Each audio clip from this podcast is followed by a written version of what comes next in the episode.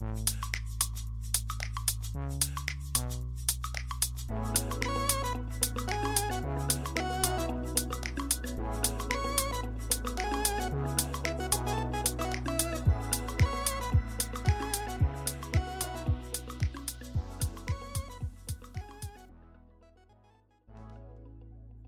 迎收听日本排球推广部，我是来自 Park 新手村的多喝水。距离上一集，其实我觉得好像没过多久，感觉不到两个礼拜吧。可能是因为我上次才跟大家说，哦，我马上就要去看这个下一场比赛了，就是现场观赛。然后距离那个观赛其实好像。虽然已经隔两个礼拜，但是那个比赛的画面还是历历在目。不知道是因为这次看的比赛的内容，不管是内容啊还是结果，都非常的开心。这次我去到这个兵库县的这个加古川大会，这个比赛的排程是第一场是 JT Marbles 对上这个久光 Springs、Hisamizu Springs 这样子。第二场是，则是我从观看日观看日本排球开始，一直蛮支持的一个球队，这个冈山海鸥，我看一下吗？对上这一季刚升上这个 V1 的阿拉马雷。那我当时选择要去看这场比赛的时候，我就觉得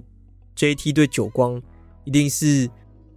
这个非常精彩的比赛，等级一定蛮高的。然后再来另外一场，则是这个冈山，是我一直希望能亲眼看到他们这个不管是选手啊，还是各队的一些人员，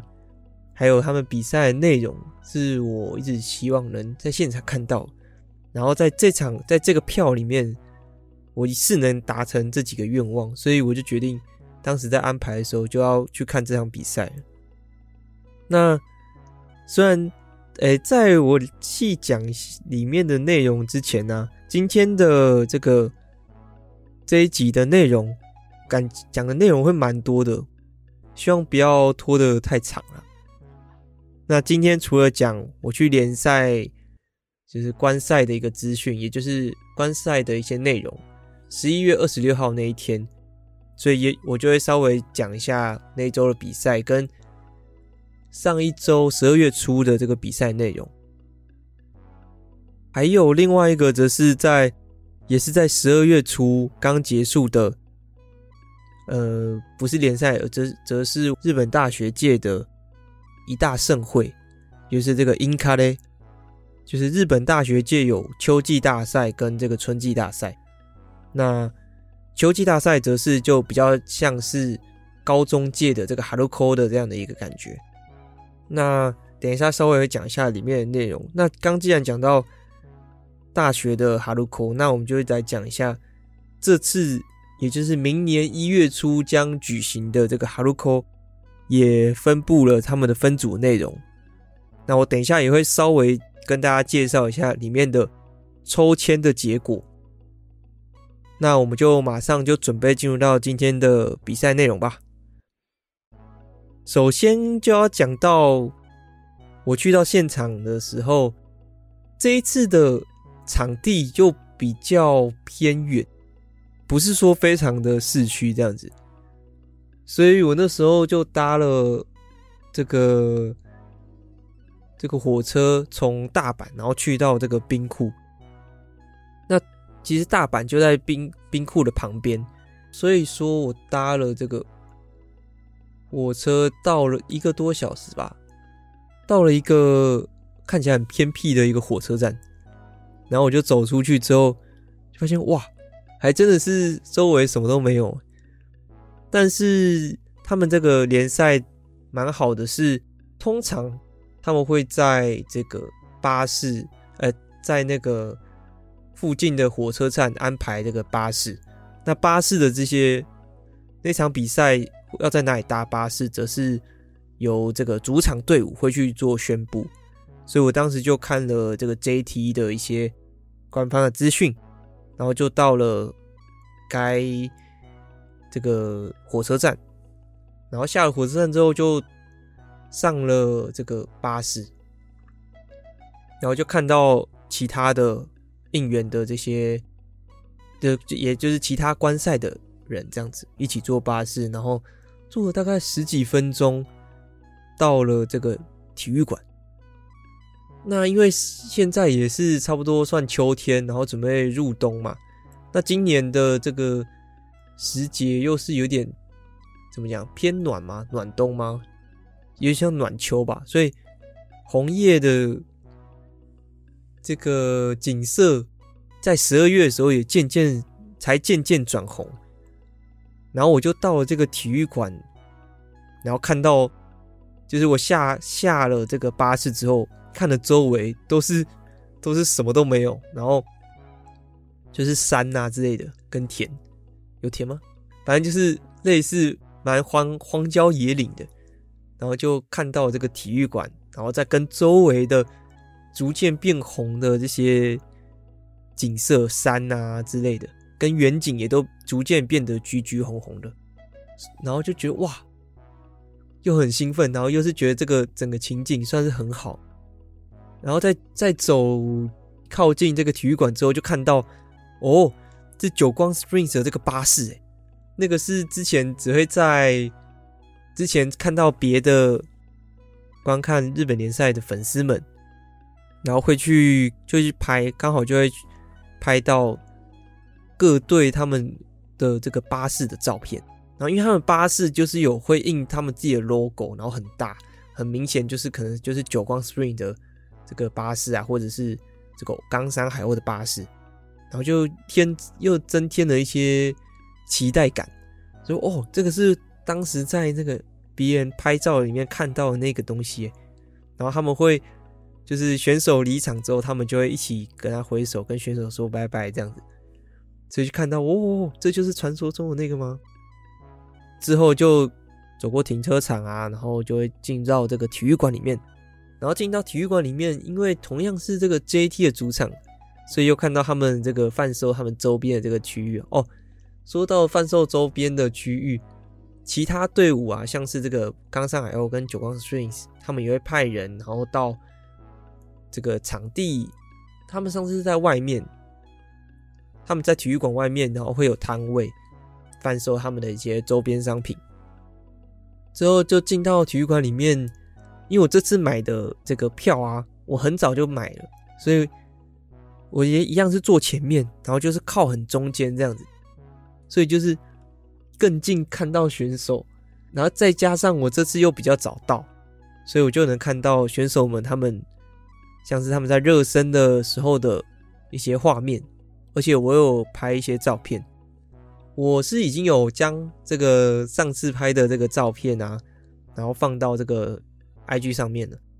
虽然现在目前只上传了这个 JT 的这个部分，就会觉得哎、我是不是怎么都只拍这个 JT？主要是因为我只是先 po 他们，我想说连续 po 可能看起来比较一体性这样子，所以我在上周，也就是十一月二十六号那一周的那个比赛的拍照的一些内容，我是有放到 IG 上面。如果还没有看的，有兴趣的可以去看一下我拍的内容。但是我还在想这个上传的这个方式啊，主要是现在是有点觉得十张十张 po 有点太可惜了，但是一次 po 一张又觉得好像会占版面太多嘛，所以这个部分我还在想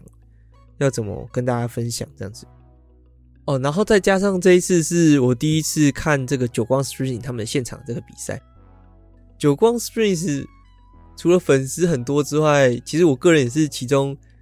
几位选手的，我就是特别喜欢里面其中其中几位选手，所以能亲眼看他们的 play 也是很开心。那既然就已经讲到 JT 对上久光 Springs 的话，我们就直接进入到到这个比赛内容吧。比赛内容虽然说是三比零，然后再加上 JT 真的很强，但是。久光 Spring 其实还是有，就是还是有打出一些发挥啦，也有看到他们打出一些像是哪卡基吗？算是扛了蛮多接发球，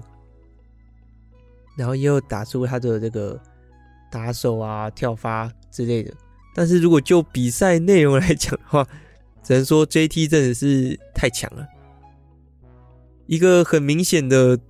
就是林琴奈的这个存在啊。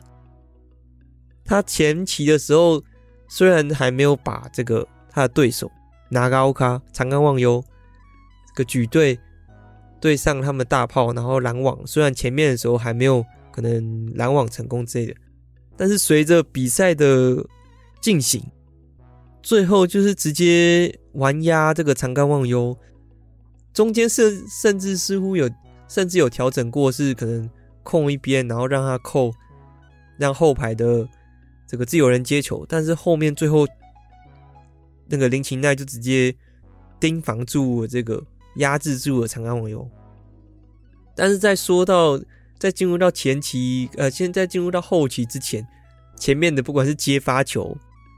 就是接发球，他跟这个 Meguro 目黑的这个两个人的接发球的范围太广了，完全把久光 Springs 的发球有点像无效化那种感觉。再加上这个久光 Springs，其实在这一季在前面几场很多比赛都是靠他们外援选手 Adams 的跳发，就是有有点。可能在日本联赛还没有出现的那种跳法，他的跳法就比较特别。之前有讲过，就是还大家都还没有适应，但是在这场比赛里面，基本上没有让 Adams 的跳发有，就是给到 JT 一点破绽。然后再随着这个，不知道是因为接发太稳了之类的，搭配上这个。JT 的，就是我后面看比赛，再重复看了一次比赛之后，JT 的发球是越来越越发越好。从前面的时候，原本双方都是和平发球嘛，也不能说和平发球，就是有互相有发挥。到这个比赛每次每一局比每一局的内容到了这个中盘到最后的时候，JT 的发球总是能。带出下一个节奏，反而是这个久光 Strings 的发球会出现失误。但是我也觉得，跟久光 Spring 的接发球的稳定性没有 JT 来的好，可能也影响到了这个久光 Spring 的攻击节攻击节奏。那 JT 有好的接发球、好的发球之后，当然如果要扩增比分。的话，也要有好的这个举球员的操刀。那在这场比赛里面，这个皮卡西东美奈他的配球，我就觉得哇，已经跟前几场比又有怎么讲更，就是他更会使用这个体系了。要知道如何使用这个后中，然后在前前几集吧，我有讲说他跟林琴奈的配合。想要使用超快，像是代表队那种速度的后排攻击，原本还有一点配不起来，但是在随着这几周的这个配合体系的运用，他现他在那场比赛里面真的是发挥的，把攻击手发挥的淋漓尽致吗？发挥的非常好，是会那种，如果大家有看到。就是我的现实，我记得是当天吧，我当天就有发一整发一个，就是他们进攻的这个节奏速度，然后跟他们配合程度，就很知道说，好快，怎么那么快？就是你从，如果我从我那个距离拍的那个影片看的速度，又跟在就是官方的他们就是直播里面或是存档里面看。从这个俯角看的这个进攻速度，又是另外一种程度的差别，就觉得哎，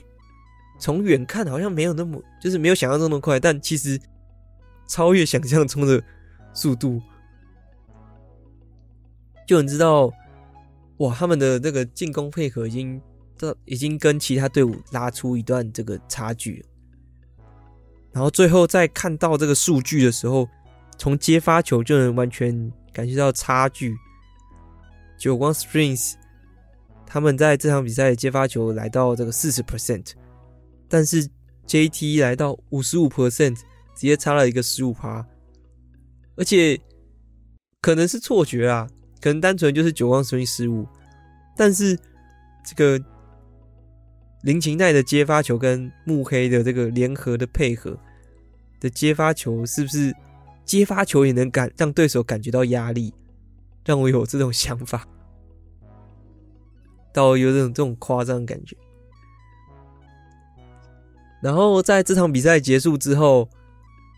要准备进行下一场比赛的这个冈山海鸥跟这个阿拉麦雷的一个这个中间的时候，选手可能还没有进，他们另外一场选手还没进场，然后还没进行热身的时候，那时候我就赶快出这个体育馆。那为什么要出体育馆呢？因为上次我就有提到说。我去这个大阪大会的时候，没有去跟选手要到这个合照或是签名啊，甚至说看到，就是或是可以跟他们互动这样子。我这次就想说，哎，会不会有机会在下场下一场比赛进行之前，会有这种机会可以去遭遇选手？结果就真的就是九，而且九光 Spring 粉丝又特别多。所以就是在那个巴士，刚刚不是有说进入体育馆之前，然后会经过那个有经过那个巴士的停车场。那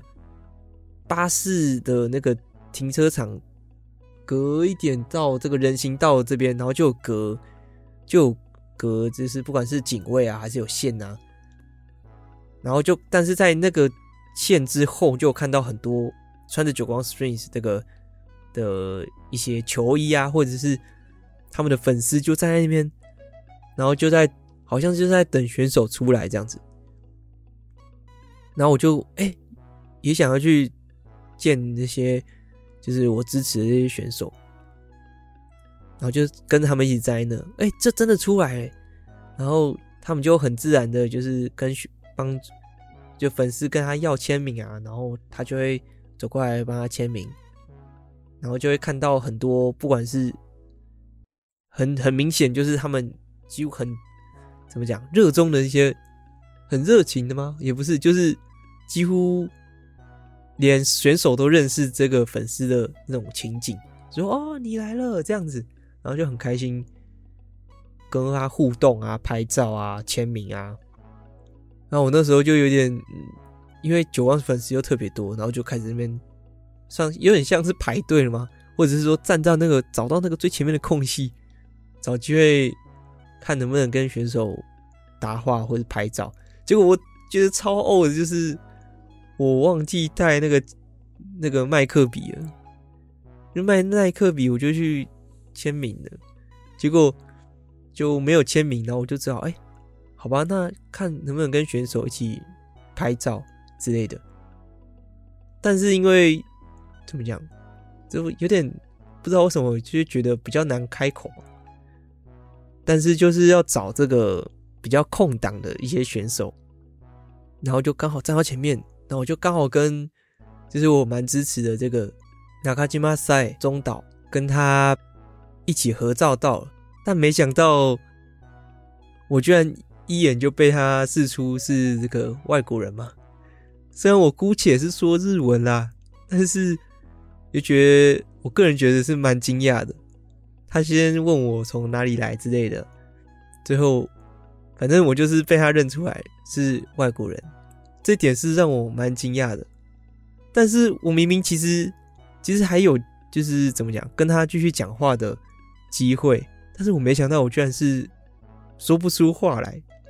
我也也不知道当时自己的是在是怎么样的一个怎么样心情吗？可能又紧张，但是我就觉得哦，后来就觉得好哦，没有继续多讲其他的，问他一些内容之类的。但是有跟他拍到照，真的是太好了。然后又看又拍到其他选手啊，像是长冈望悠啊，还有这个呃尼西穆拉啊、西村啊，然后就觉得哇，太棒了。其实这个就是来现场观赛这件事情，真的是不能少。如果各位真的有来现场观赛，然后有机会去找选手的话，我认为这个其实占了这个现场观赛很大的一部分。啊，记得带这个麦克笔。啊，如果没有带麦克，就是你有带麦克笔，但你找不到签名的东西，赶快去买一个球衣，去给他签名。这个应该是我下一次观赛的时候一定会去准备的。然后进来，再来就到了这个第二场比赛，是这个冈山海鸥对上阿拉玛嘞。在这场比赛进行之前，其实两队目前排在这个十一跟十二名。都是还一胜未得的状态。那就我观点而言，虽然上次讲说我可能会来介绍一下这个目前排在比较后面的队伍，但是今天这个内容可能还不能详谈太多。但总之要讲的，观看这个比赛的这个心得的话，我真的是很开心，很开心，就是冈山能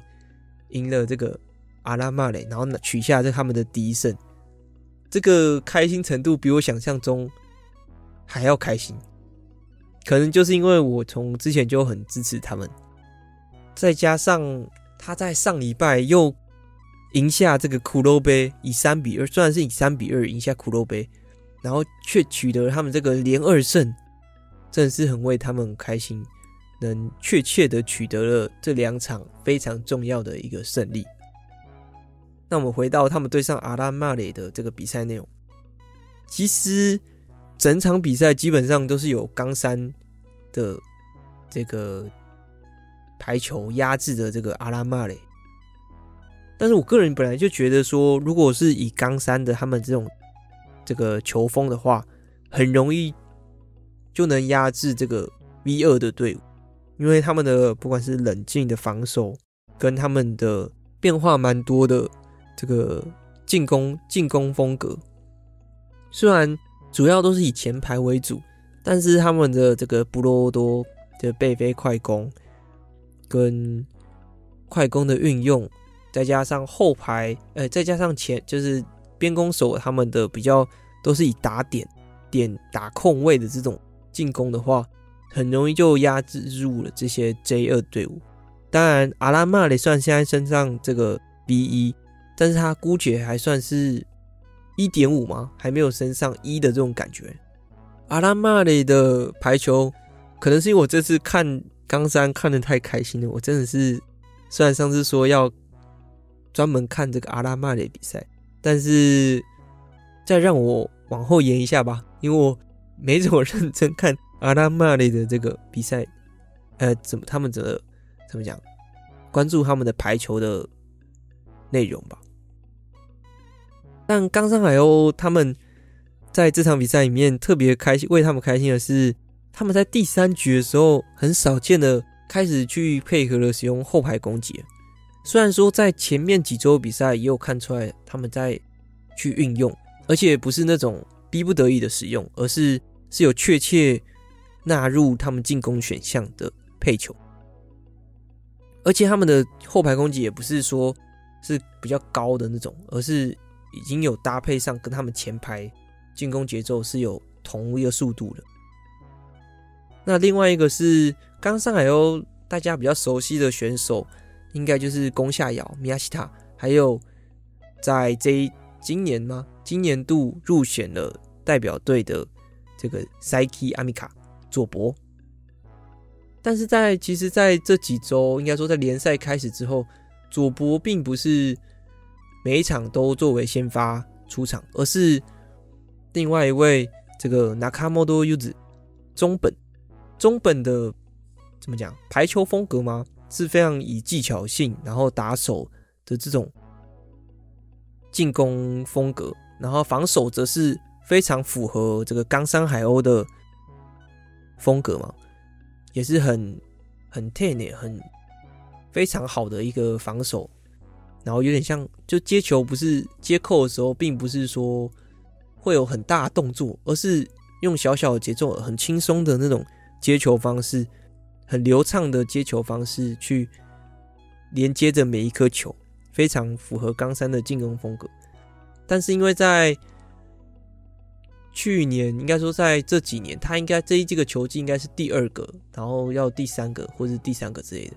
是左大左博一届。但他在进攻的进攻端的成长性，让他在前两个赛季并不是说发挥的非常好，然后让能让他能站在先发的位置。但是在这一季了之后，他在这一季的这个表现，进攻表现让我觉得哦，他有很大的一个成长。所以在他进攻上面的成长，打手的运用、判断跟对手的这个博弈，让他能在这一季站稳，算是站稳先发的位置，然后又比这个佐伯稳定。当然，攻击力来讲的话是不同的风格，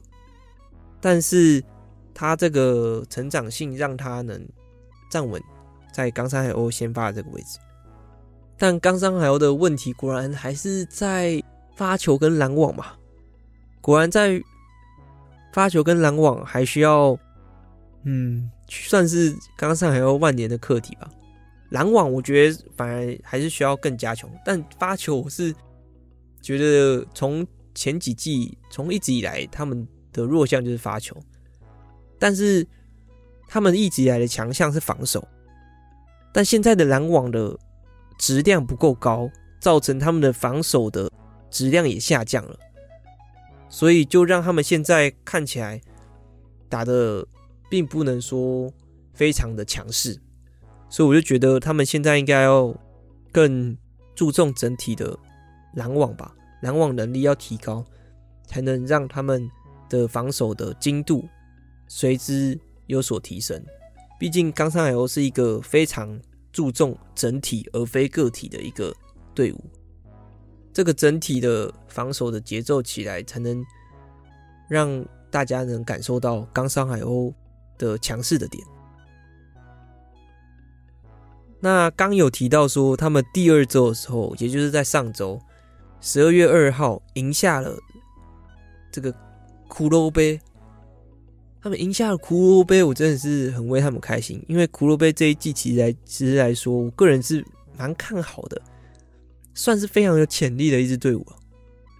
虽然说现在就战绩来讲，嗯，并不能说非常的厉害，但是就比赛内容来讲，说实在，很多的都觉得他们非常有机会拿下，因为他们说到骷髅杯，他们在上一周。怎么样？诶、一样是十一月十六，他们在十一月十六、十一月二十六，讲说十一月二十六的时候对上 NEC，然后以三比二，哇，很残念的一个数字输给了这个 NEC。在隔一周，也就是十一十二月二号，又以三比二输给了这个冈山海鸥，算是为他们感到非常的可惜吧。这一季除了加盟了这个 David Gio 了。也就是来自这个土耳其的这个外援之外，其实他们在上一季跟这一季的时候加了蛮多的大学毕业的，就是大学排球界的一些精英，算是精英嘛，就是等级蛮高的。再搭配上说，从上一季就是发挥非常出色的这个拦中手亚马库吉跟大炮手这个塔卡巴西，再加上这个。举球员的队长沙斗是这个今年刚毕业这个沙斗优喜诺的这个姐姐，这样的一个组成，其实我个人觉得其实蛮有机会的，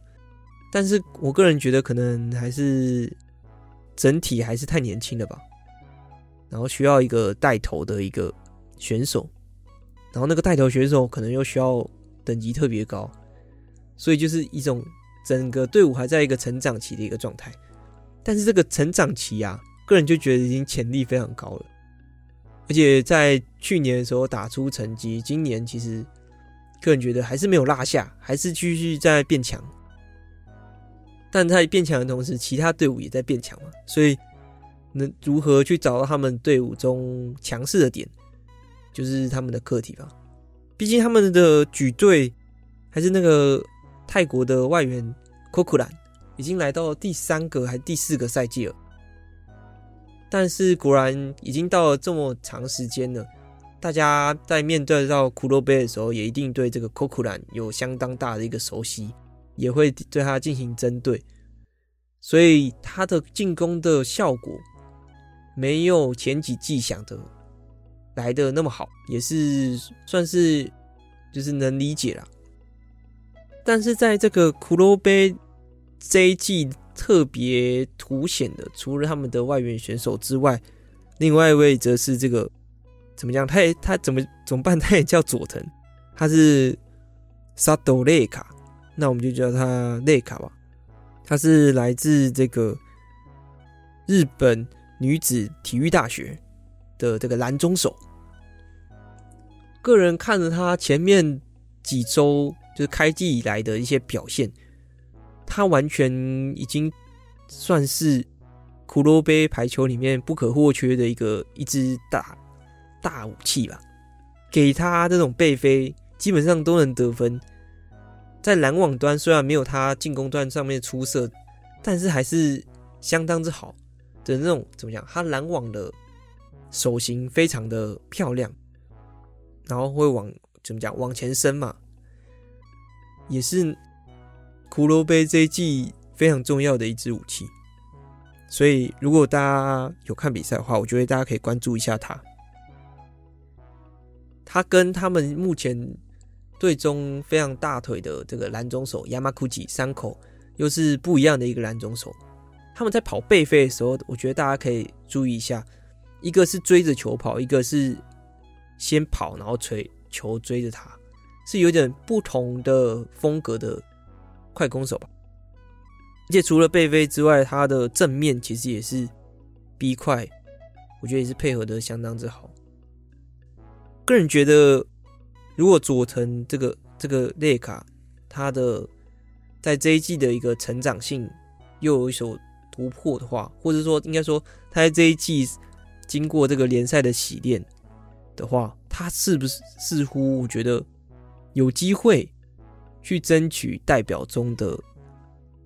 怎么样四十？如果说四十人名单的话，我觉得他会不会有机会？因为除了顶级的，我不知道他面对到这个，如果他遇到林琴奈的话，会有什么样的表现？但是就我等一下要讲的另外一场对阵，刚好就是这个骷髅杯对上 NEC 的时候，就能知道说，哦，他还在这个成长期，他还没有遇到一个怎么样格调比他高一个层次的这种选手的时候，会有什么样的一个表现？那既然讲到他们对上这个 NEC 的这个比赛，刚刚不是讲了他们以三比二输给了 NEC，很大一部分就跟这个萨多雷卡有关。我个人是这样觉得。那我们借在讲这场比赛之前，先讲一下 NEC 这样。NEC 最近的一个状况吧，相信如果大家有稍微关注的话，嗯，可能还不会知道说哦，古贺其实最近是没有出场比赛的。他从十一月四号之后到十一月二十六，基本上是没有出场，然后甚至是没有登录在这个候补名单之中的一个状态。应该算是给古贺休息吧，算是蛮能理解的。但是说到古贺休息的话，其实在日本的这个论坛或者是说怎么样社群上面，其实也有一些风小小风波吧，就是说，哎，他怎么不在了之类的，休息了吗之类的。但是那个也不太重要。但是重点就是古贺不在的时候，其实 NEC 过得算是。看起来是蛮痛苦的，虽然有赢的比赛是有赢，但就比赛内容来讲是觉得，嗯，差强人意吗？然后直到这个来到 NEC 对上骷髅杯这场比赛里面，才显现出很明显显现出古贺的这个重要性吧。骷髅杯这支队伍其实是一个这样韧性，我觉得是非常强的，然后也是有能力去抢节奏的。但果然就是稳定性吧，稳定性不足。但是我们讲回到 NEC，NEC 其实从一开始赛季刚开始的时候就对他们很期待，到觉得说，哎、他们好像还没有跟举球和举球员配合好，就两支这个两支举球员都是有点这样的感觉。但是到这场比赛之后，就觉得哦，果然队伍是有一点问题的，主要是失误有点太多了吧？不管是这个发球的失误，还是说嗯配合上面的失误，失误失误可能不一定是直接影响失分，但是送过去的呛接起来，然后最后以呛死球送到对手手上。最后节奏还是跑到对方那边，所以那也我个人也觉得也算是失误。这些失误都导致这个 NEC 的节奏就是不太好。那 NEC 又是一个进攻型的队伍，进攻型队伍又很吃节奏，所以在这样一个情况下，其实 NEC 在居然在对上骷髅杯这场比赛里面，完全凸显出他当时阵型的这个劣势吗？或者是他们现在的一个缺点，但是在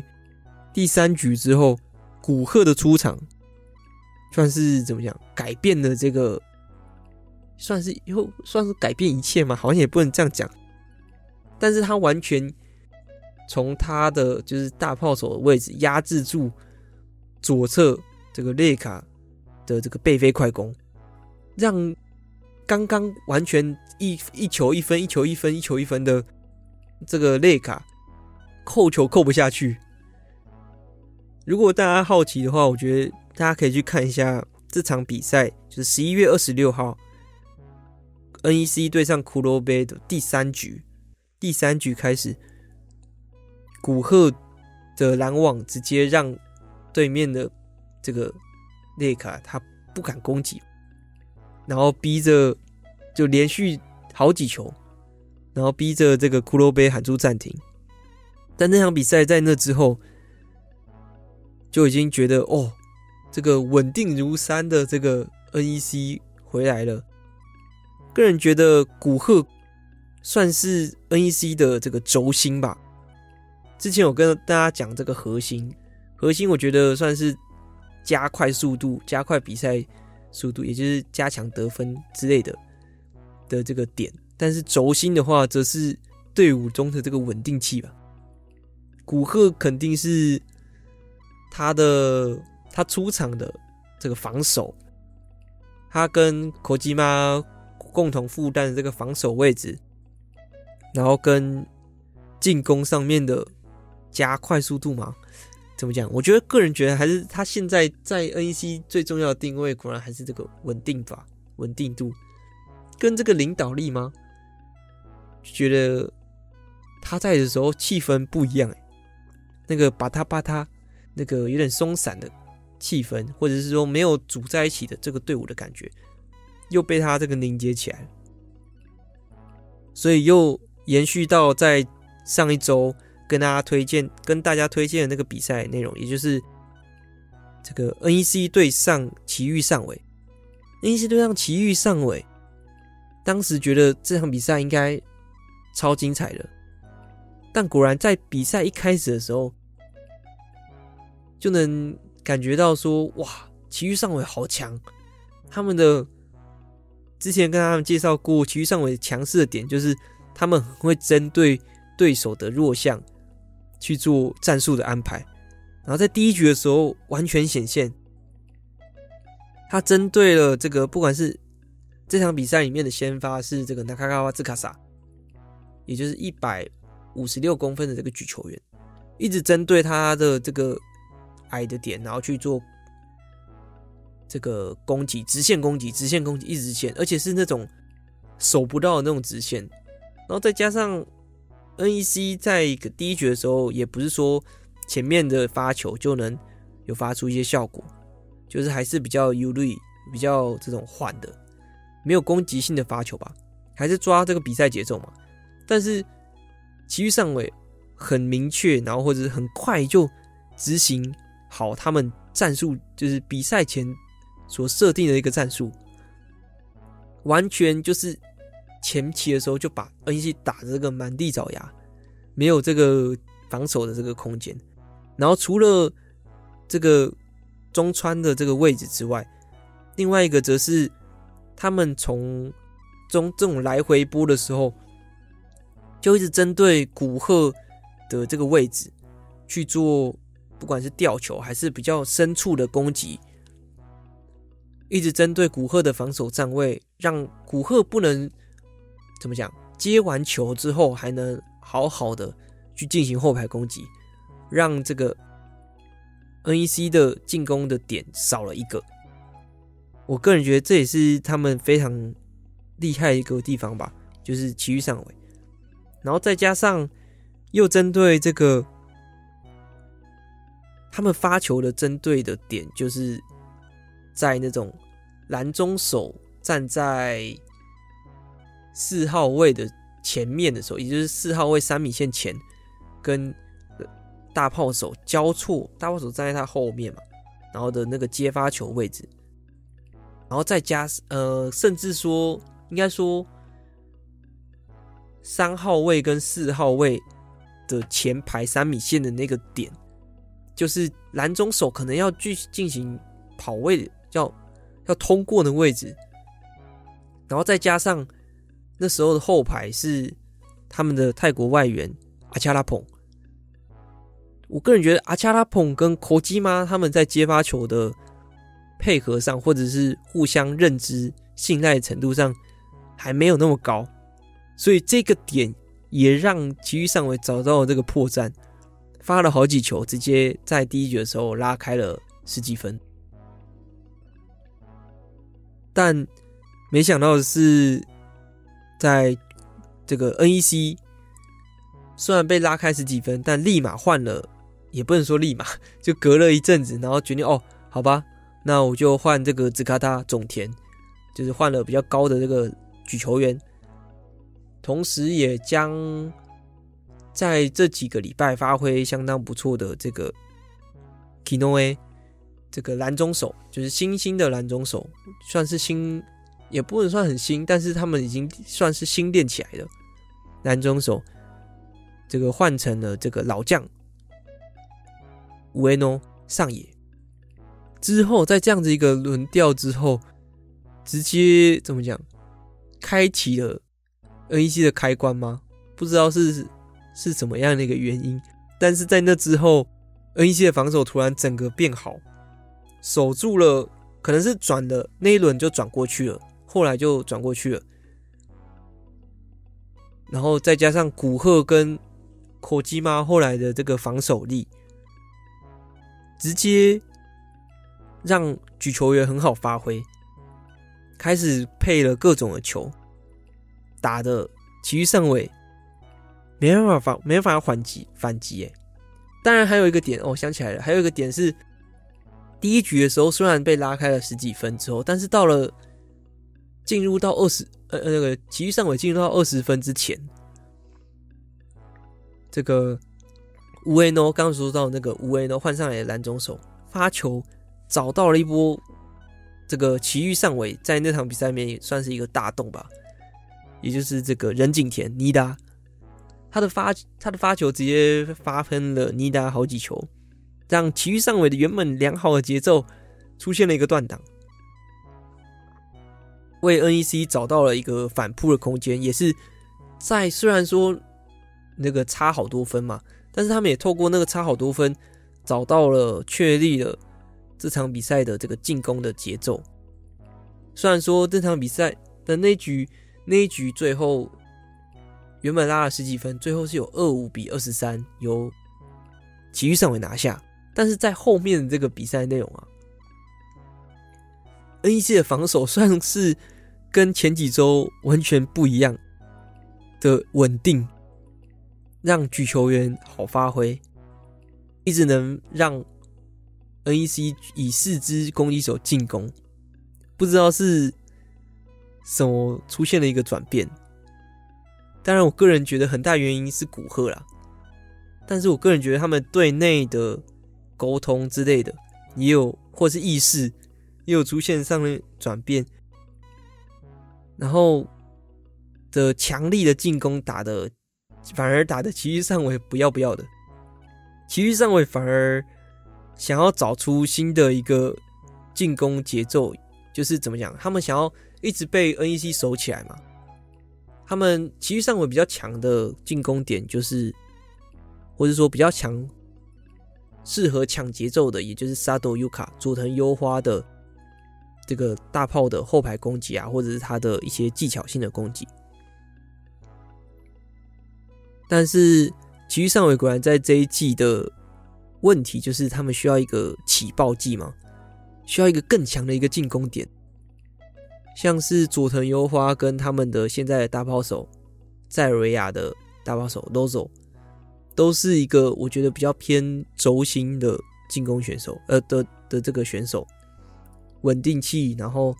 带领选手可以稳定一步一步的向前，但是就没有像是什么三 D 阿狗那种抢节奏的选手，所以这就是他们在这一季的问题吧。他们在这一季的两枚换是这个 Yamasaki 山崎跟这个骷髅锅黑后爱。但是比想象中的，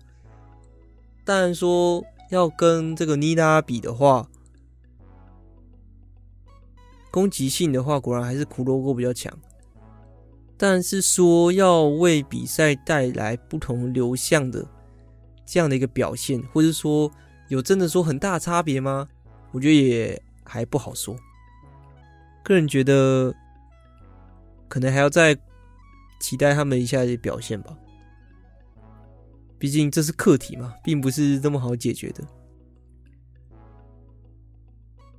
那就是反而是 NEC 在这场比赛里面，在这场比赛之后召为古贺之后，觉得他们又再度重回了这个争冠宝座的其中一员了。毕竟讲到一下现在的这个排名吧，现在的这个。现在的第一名就是一胜不掉，呃、一就是没有一败的 JT Marvelous JT。第二名则是现在出现两败，一个是输给这个 Hitachi 日立，一个是输给 JT。刚刚讲到的这个久光 Springs。第三名则是目前还没有打到，还还缺两个，还还。只有打九场的，就是其他比其他队伍蛮多队伍都打到十一场了，但是 NEC 现在是打了九场，然后七胜二败，所以如果他再拿一再拿两个胜场的话，他就也同样会来到这个跟久光 Springs 一样的位置。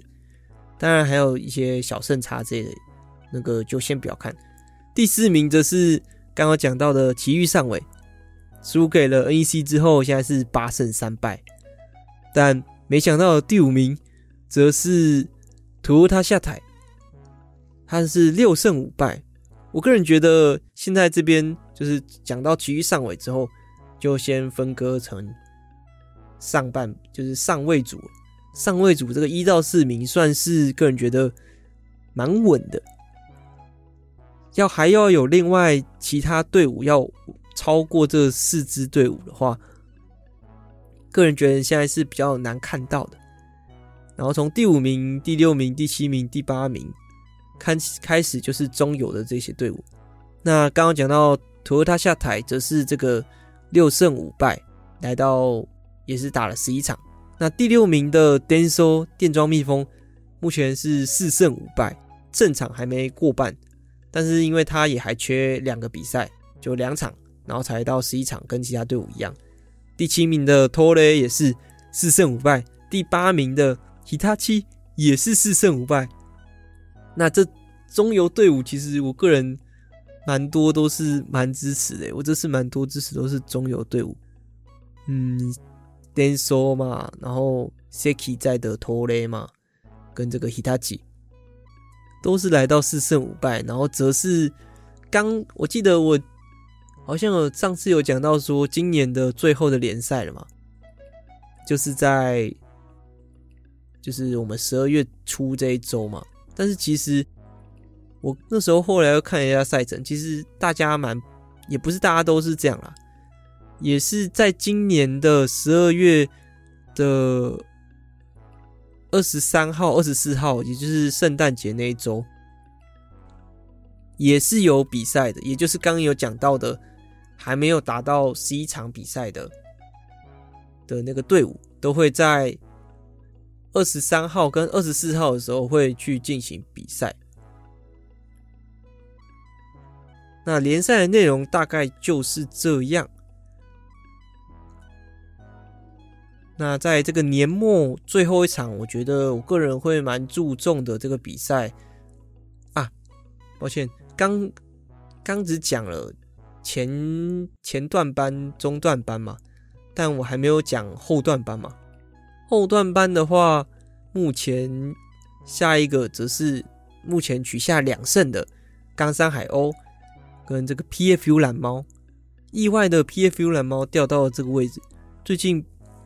比较少关注他们，之后会稍微再注意一下。第十名就 PFU 懒猫嘛，第十一名则是刚刚介绍到蛮多的这个骷髅杯，第十二名则是刚升上来的这个阿拉玛嘞。那最后在这个年末，我应该比较关注的联赛的。赛程就是我们这个十二月二十四号圣诞夜的拖雷对上电装蜜蜂。拖雷对上电装蜜蜂，他们刚刚讲到，他们都是同为这个四胜五败，同为四胜五败的这个队伍。那谁会先拿下这场比赛，把另外一支队伍踢下去，然后追上这个？投他下台的这个脚步呢，让我们继续看下去。那我们接下来就准备讲到联赛以外的内容，让我们休息一下。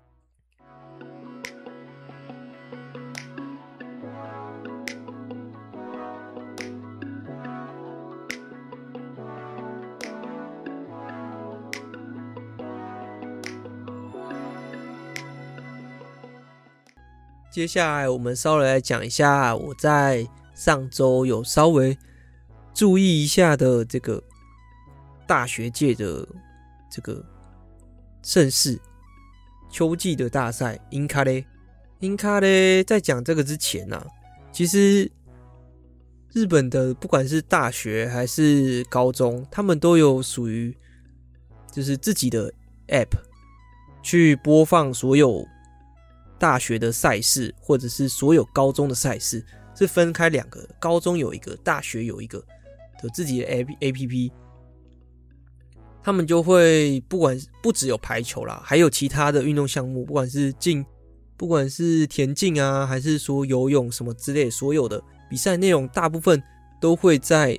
这个 A P P A P P 里面去做播放，然后当然也是有分。通常直播就是可以免费做观看，但是直播就是你要在当下能观看嘛。那如果你想要重复回去观看这个比赛内容的话，当然就是就需要一些费用。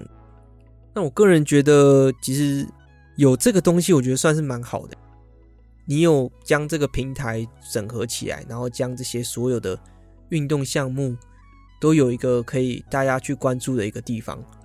算是我觉得。日本的运动界蛮好的一个地方，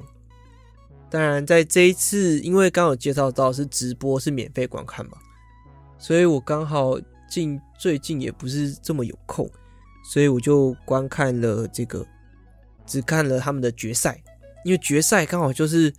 日本女排界的名门，应该说男排也是，就是大学界的名门，东海大学对上这个筑波大学。脱开大学都是像这个筑波大学，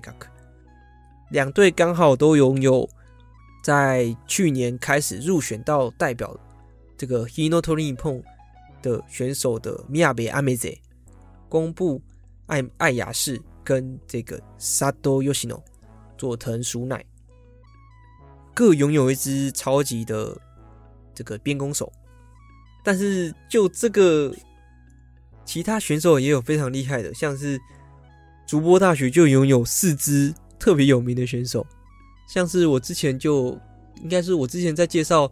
U 二十一啊，或者是四大运啊、U 十九啊都有介绍到的。佐藤鼠乃的同届也是算是战友吧，一样是大四的这个大三寮有入选到四大运，然后也是在四大运贡献非常多的一位选手。我问一下吗？那还有另外一位则是他们的学妹，有参加在今年的世界 U 二一的 Honda 令本田。的蓝中手是大三寮的这个学妹，也应该是继承这个筑波大学之后的蓝中的司令塔的一个重任。再来一个就是我个人觉得，为什么这一次筑波大学跟东海大学，就是筑波大学能赢这么多的，其中一个非常大的原因是举球员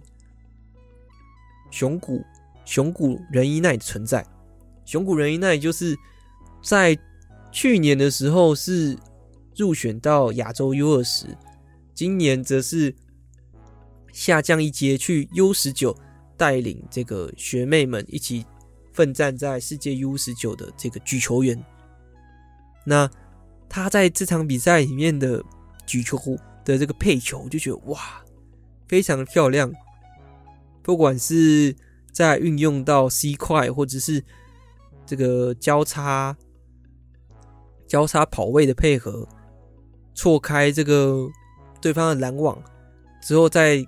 将这个重任的球交给了这个佐藤 Sado Yoshino 的后排攻击，拿下非常多漂亮的分数，跟举出非常多漂亮的精彩的配球，是在他的举球的操刀之下，我觉得能拉开跟东海大学差距的蛮大一个一个原因吧。虽然我。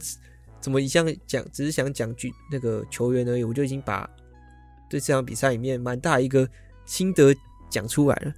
这场大这场比赛里面，结果是由这个筑波大学这个波大代卡克以三比零拿下了这个脱开代卡克这个决赛的这场胜场，然后也是筑波大学四年以来再一次拿下了这个优胜，英卡雷的优胜。也是佐藤鼠乃在他的排球生涯里面，我记得好像是他第一次拿下冠军吧。因为佐藤鼠乃刚刚也讲四年以来嘛，也就是在从一年级到四年级的时候，基本上是没有拿到一一座冠军的。而他这一次终于尝到了这个冠军的这个滋味，我也是为他感到非常开心。另外一份，另外一部分的这个，呃，另外另外一位则是这个米亚比阿美贼嘛。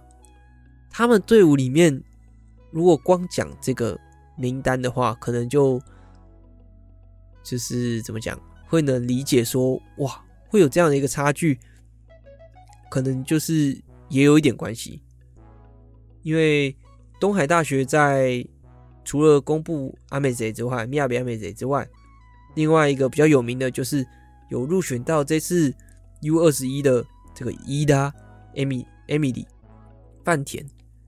其他并不是有入选到可能各层级代表，应该说最近今年没有入选到各层级代表的选手，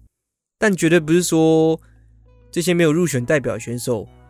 是比较弱的，特特别弱的。他们大学这毕竟是冠军赛，而且是最顶级的。这个大学成绩绝对是各个防守什么都绝对是最顶级的，但是果然就差在，而且特别是在大学成绩吧，更感更的很明显，感觉是举球员的技术的差别吧，就能更显现说这支队伍能不能再突破到另外一个上限。是我这次看完。就是他们这个英卡雷之后，对于日本就是大学界的排球的一个感想吧。那讲完这个大学界之后，我们就来稍微讲一下即将要进行的这个在明年一月初要进行的高中日本排球高中界的盛事哈鲁科。哈鲁科巴雷。我个人目前还有有可能有机会到现场去观看他们的这个决赛，我个人也是很想去，但是有些有些东西还没办法确认，所以还不能确定说我能不能到现场。但是如果我到现场，我肯定一样会带着我的相机到现场，然后最后再透过这个 podcast 跟大家去做分享。前一阵子。各个县域赛刚比完，然后最后这五十二所比二，这五十二所学校要将要将这五十二所学校，这五十二所学校要在这个一月初的时候，一月三号到一月八号决胜出高中界的日本第一。那我把这个五十二学学校分成四小块去看的话。A、B、C、D，有点像是不能说是小组循环，但是就是反正就是单条太制的那种那种表，有点像是组织图那样的一条一条分分支下去的那种感觉。但是 A、B、C、D 这四组啊，A 组实在是太可怕。先跟大家讲一下 A 组有上一届的优胜古川学园福鲁卡瓦。然后有金兰会 King 浪凯，然后有这个非常有名的东九州龙谷，还有修吉之旧时，应该说是前秀子是前两届、前前届的冠军跟前前前届的冠军，还有东京的名门哈基欧基基基肯这个八王子实践，这六所学校基本上是在同一个区块。所以也就是啊，刚才要讲一个，算是可能比较不有名，呃，也没有，应该他也很有名，只是我觉得他比较不有名，就这样。他就是这个三重米亚，这六所学校在一组的这样感觉，也就是这六所学校里面只有一组能进到四强。哎，刚讲那古川学院，虽然他们上一届大部分都很多都厉害都毕业，但你觉得不是说。后继无人哦，然后又是金兰会哇，金兰会旧时跟东九州龙谷在第一站就要见面。东九州龙谷算是不管不知道是产了多少个这个 V 联盟的选手，旧时也是旧时也是不知道是产了多少个 V 联盟选手，再加上可能代表选手。刚讲到这个大三寮欧亚吗？他就是来自这个旧时高校的，那这个米亚比亚妹子来自金兰会，就不用多说了。所以 A 组实在是太可怕了。那抽完签我看完就觉得傻眼，哇！第一天跟第二天也太太好看了吧？第一天就不知道能看的像是决赛那种感觉。但是春高有一个特点就是他们直逼就是两战三哎、三战两胜，就你拿两局就赢了。所以就是怎样一很快就就有点有点像是哇，比一下呃，我好像来了来旅游了，一一下一轮就回家了，就很强的，但也一轮就回家了。反而其他组算是觉得哇，真的是赚到了，还没有还好没有到那个左上半那个 A 组那边。另外一个就是我往下讲，另外一个就是 C 去年的。成英呃，成英成英高校是去年的这个呃准优胜，就是亚军的意思。那他们那一组有，我个人觉得比较有机会的是这个卡勾基吗？鹿儿岛鹿儿岛女跟这个晋江兄弟兄弟社，听起来很不像高中，但是就是一个高中的名字。这一组反而是个人觉得会比较。Peace 吗？C 可能这个成英学员可能就会，成英高校可能就会跑跑来这个四强吧，除非有一些就是比较突然出现的人，有可能，毕竟这是春高嘛，会发生什么事都不知道。再来就是右上角有这个共荣学园，共荣学园就是这一次 U 十九的王牌。所在的那支学校的队伍。呃，我 现在想不起来那个名字。然后反正就是共荣学园也是来自东京，算是第三种子吧。他们有，我觉得他们也是很有机会进到这个四强，如果没有太大的意外的话。当然，毕竟高中界的话，日本女子高中界感觉还是不能由一支去做，就是他们不能只有一支啊，不能只有一支大支的，还有其他的人需要站出来。然后另外一个则是这个 Miyazaki Nida，这个。宫崎日大，然后反正也是一支，也是一个高校的名字。然后最右下角的那部分，则是其中一个这次的冠军候补吧，下北直承德。下北直承德在这一次的怎么讲？他们的这个整个队伍非常的完整，然后也是贯彻着这个下北直承德的传统，但是就是那种很高很高的球。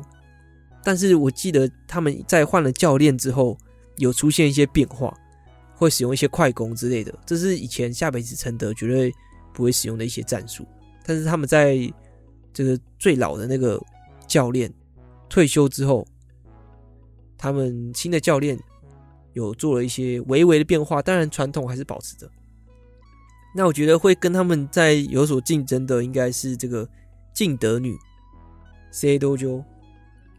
去年的时候，他们在春高的时候，在八强的时候输给了下北直承德，但是他们的实力一直都是有，我觉得都是有可能有八强的，所以我也很期待他们是不是有机会挑战一下下北直承德。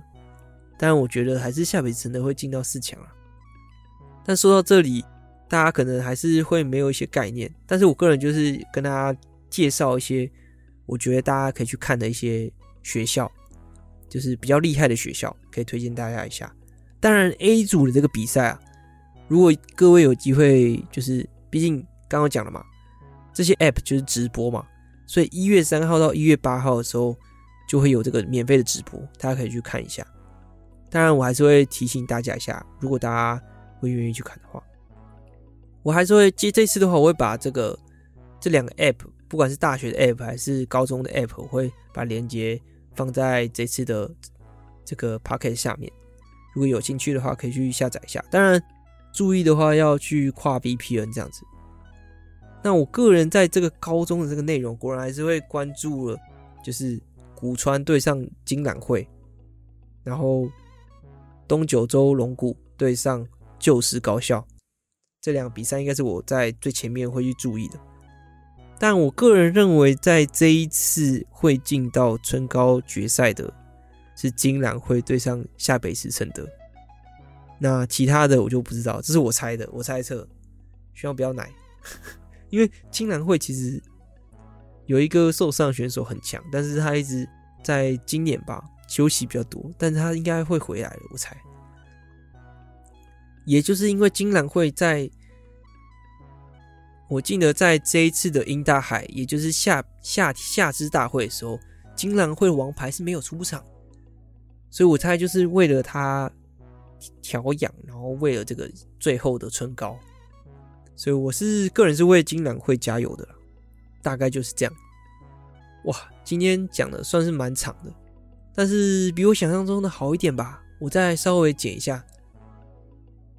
然后最近。除了这个联赛之外，还有很多比赛。当然，接下来就是要准备的是进到春高之前是这个皇后杯。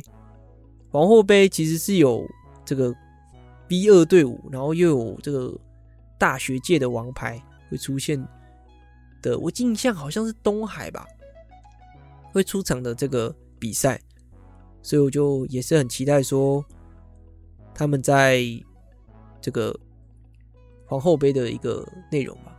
但是我个人觉得皇后杯的话，JT Marvelous 啊，谁能打败他呢？让我们拭目以待吧。谢谢收听今天的日本排球推广部，我是来自 Park 新手村的多喝水，我们下次见，拜拜。